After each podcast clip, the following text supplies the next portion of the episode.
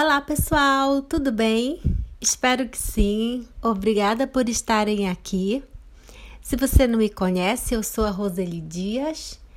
Eu sou a hoster desse podcast que foi criado para ser uma extensão do Empreenda Talentos, que é a minha página no Instagram, onde o propósito é o desenvolvimento humano através dos talentos das pessoas e sempre na busca do equilíbrio entre a vida pessoal e profissional.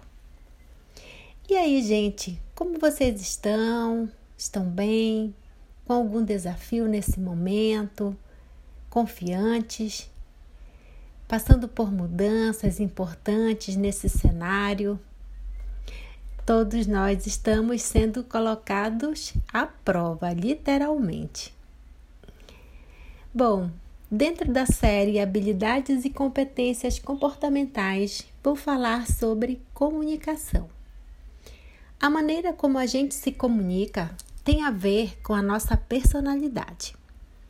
Para James Heckman, ganhador do Prêmio Nobel de Economia em 2000, a personalidade de um adulto pode ser comparada a um prédio.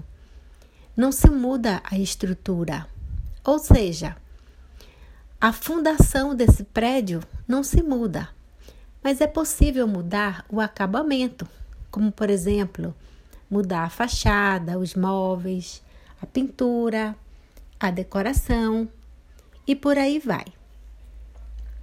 E você sabia que existem cinco estilos comportamentais dentro da comunicação? Então, é fato que todos nós temos características comportamentais que definem a nossa personalidade e que sim influenciam em nossa comunicação.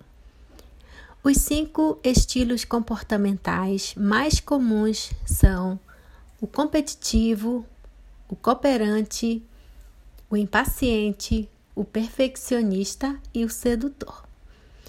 E é normal que a gente tenha um estilo predominante, também dois estilos secundários e dois estilos circunstanciais.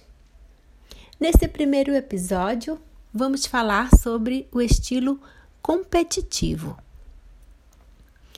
Então, é aquela pessoa que compete o tempo todo e em qualquer circunstância. Discutem a falta no futebol no fim de semana, pedem descontos até nos centavos em uma compra. É, gostam de dar a última palavra e querem ganhar em tudo, sempre. Como todo perfil, o competitivo ele tem os pontos fortes e os pontos de melhoria. Vamos aos pontos fortes. Ele alcança ótimos resultados, tem fama de competente, é direto e impõe respeito e, dentro dos pontos de melhoria, pode ignorar os interesses alheios, criar conflitos e impasses, pode ser egoísta e pode gerar medo.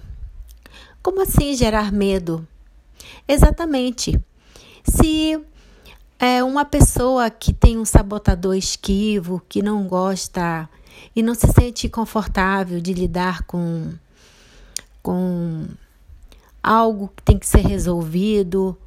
É, isso gera medo diante de todo o ritmo do competitivo. Então, a pessoa que eu estou usando aqui o exemplo do esquivo tem dificuldade, por exemplo, em dizer não.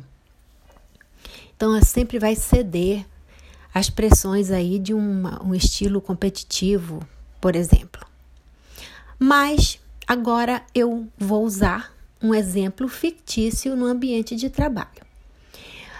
É, a pessoa aqui é o Jaime. O Jaime é advogado e atua como corretor de imóveis.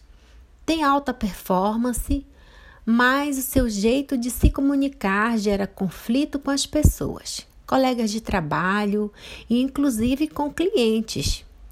Isso mesmo.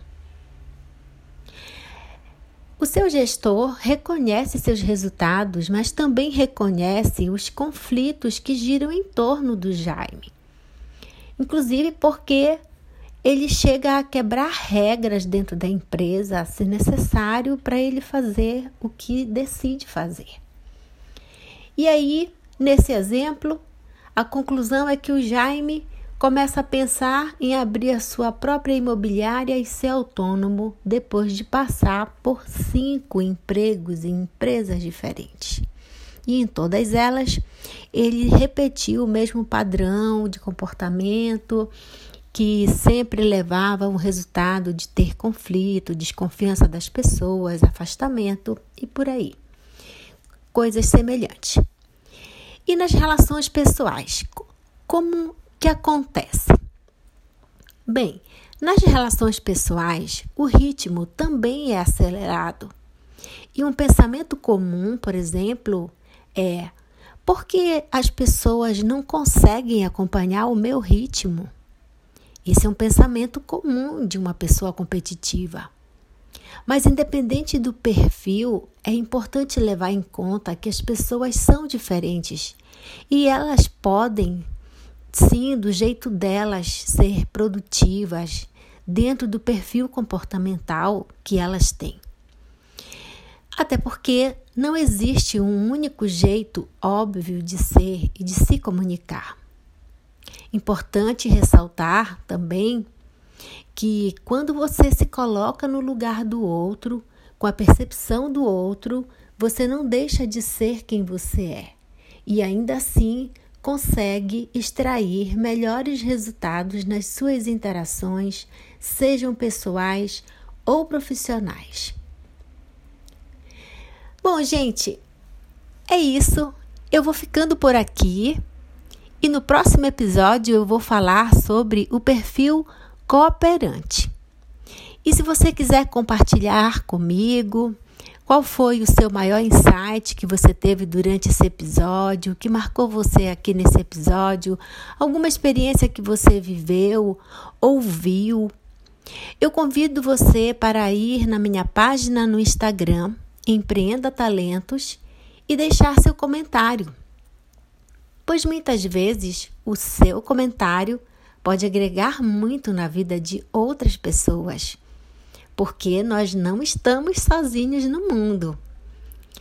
Muito obrigada por você me ouvir e contribuir que essa mensagem chegue para mais pessoas. Compartilhe esse episódio se você lembrou de alguém e não esquece de avaliar o podcast na Apple. É isso. Nos vemos no próximo episódio. Fique bem e não esqueça, Extraia o melhor na sua comunicação, do seu jeito, mas levando em conta o jeito diferente das pessoas que convivem com você. Tudo bem? Um grande abraço, até o episódio, o próximo episódio. Tchau, tchau. A gente se vê.